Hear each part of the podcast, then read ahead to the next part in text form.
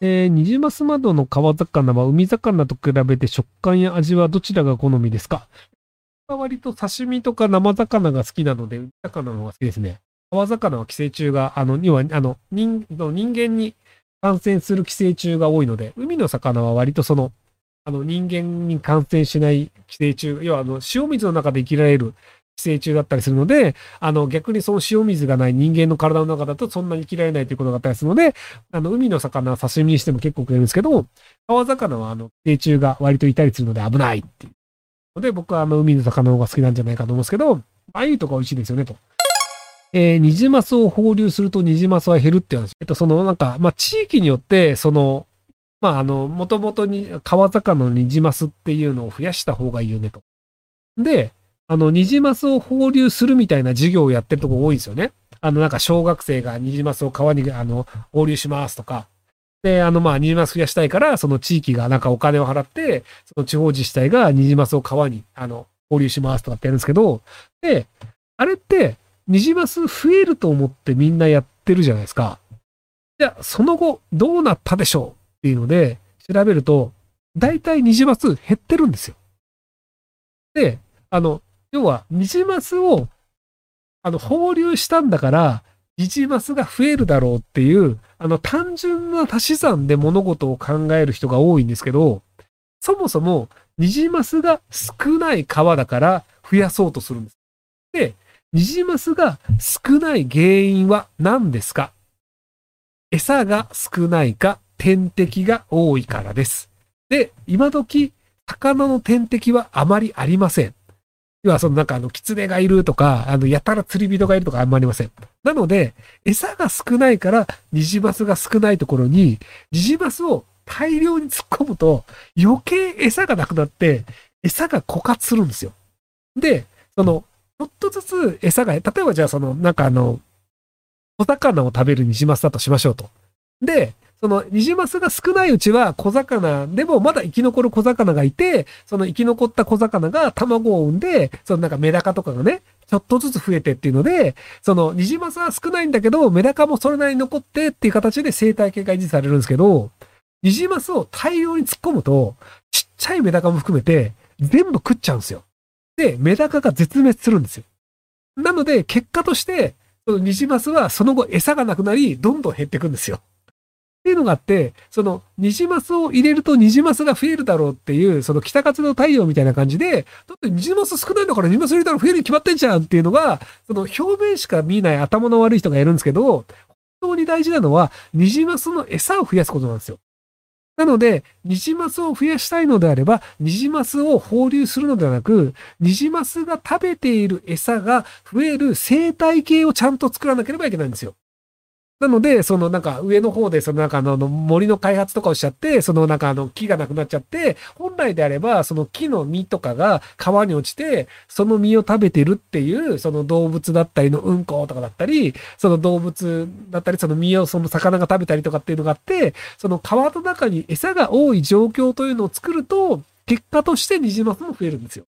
ていうのを考えずに、俺だとニジマスいっぱい川に入れたら増えるっしょみたいなのを、割とね、日本の頭の悪い人はやりがちなんですよね。っていうのがあるので、で、その、例えばですね、だから餌になる魚を放流したとして、その餌になる魚が食べる餌がないんですよ。例えばじゃあその、メメダカが、じゃあ、じゃあ餌になるメダカが足りないんだと。じゃあニジマスを増やすために、メダカをその放流しようって言ってメダカをバーンって放流すると、今度はメダカが食べている苔がなくなるんですよ。で、そのメダカが苔を食べてるとして、その苔をメダカが全部食い尽くして、で、メダカが繁殖できなくなって、メダカの数も減って、ニジマスも減ったりするんですよ。なので、本来はその生態系を見て、その生態系の中で何が問題なのかっていうのをちゃんと見て、で、そこの根元の部分から解決しなきゃいけないんですよね。なので、本来ニジマスが減ってるのは何なのかっていうと、大体その森林伐採だったりするんですよ。なので、ニジマスを本当に増やしたいんだったら、その上流の方の森林伐採やめたらっていうところになるんですけど、森林伐採やめちゃったりすると、割とその産業が持たないみたいなことになったりするので、なので、なんかあの、ニジマスを交流することで、あの、私たちは自然を守ってますみたいなことをこうやりがちっていうところでさえ。まあ、よくあることなんですけど、割とあの、その表面的に何かをしたことで、良いことをしたと思い込んでしまって、結果として、あの、悪いことになってるっていうのがわからないっていう人は割と多いんじゃないかなと思いますけど。えー、3回目です。すいません。子供が嫌いです。集団でいるともっと嫌いです。こんな人は子供を持たない方がいいでしょうか。えっと、あの、男の人の場合であれば、その可能性もあるんですけど、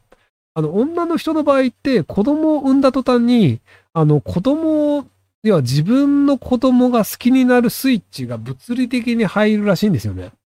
その、男性の場合は産んでないので、こいつ本当に俺の子供なんっていう疑惑がどこかにあるんですよ。でも女性の場合はもう自分の腹から出てくるので、絶対自分の子供っていうのがあって、その子供絶対守るスイッチがあるんですよね。で、あの、子供好きになるかというとそうでもなくて、自分の子供は大好きだけど、他人の子供は大嫌いっていうの結構いるんですよ。その、自分の子供が泣く分には全然気にならないんだけど、他人の子供が騒いでんのマジうぜえとか、っていうので、その、あの別になんで、博愛主義者になるわけじゃないんですよ。なので、あの、子供嫌いは変わんないと思うんですけど、ただ自分の子供は愛せるっていう人が、あの、女の人は多いです。男の人でその、あるいは自分の子供が好きになれないっていう人は女の人より割合としては多いんですけど、とはいえ、あの、まあ、一緒に生活してると親近感を感じるっていうのは友達とかもそうなんですけど、その、えっと、小中高大学とかの学生時代に仲良かった友達と、あの、なんか、社会人になってもずっと仲がいいみたいになるんですけど、それがなぜ起こるかっていうと、あの、一緒にいる時間が長いからなんですよね。なので、一緒にいる時間が長い家族とかも割と仲良くなったりと、なので、そういうもんなんで、あの、大体家族になると大抵の人は仲良くなるので、なんで、あの、子供が、あの、できたら子供を割と好きになるという人が、一般的には多いんじゃないかなと思いますけど。子供の写メ見せられても反応に困る。そうなんですよね。あの、ブサイクって言えないじゃないですか。あの、可愛きゃいいんですよ。あの、可愛かったら、あ、可愛いっすね、よかったっすねって言うんですけど、あの、可愛くない子供を出された時に、あ、苦労しそうっすね、とかってなかなか言えないじゃないですか。例えば、あの、子供の写真をあんまり僕見せられたくないんですよね。その、正解がわかんないですよ。だから、その、要は、褒めるところが見つかったら褒めとけば無難に終わるんですけど、褒めるところが見つからない場合があるじゃないですか。例えば、そのなんかあの、死んだ魚のようにしてる性格のないデブなおじさんが、の子供時代とか見せられても、キモで多分終わりだと思うんですよ。でもそれを言うと、なんか、あの、社会的に良くないみたいになるじゃないですか。だからなんか、ああ、なんか、ああ、似てるね、ああ、みたいな、なんかあの、ふわふわしたこう、ことを言ってごまかす。年賀状とは無理。あ、だから年賀状は別にあの、リアクションしなくていいので、もらっても、ふーん、子供生まれたんだっていうんで、なんか、ほっとけばいいんじゃないかなと思いますけど。だからその、目の前で写真出されるとかって、なんかコメントせざるを得ないじゃないですか。ああいう場は辛いですよね。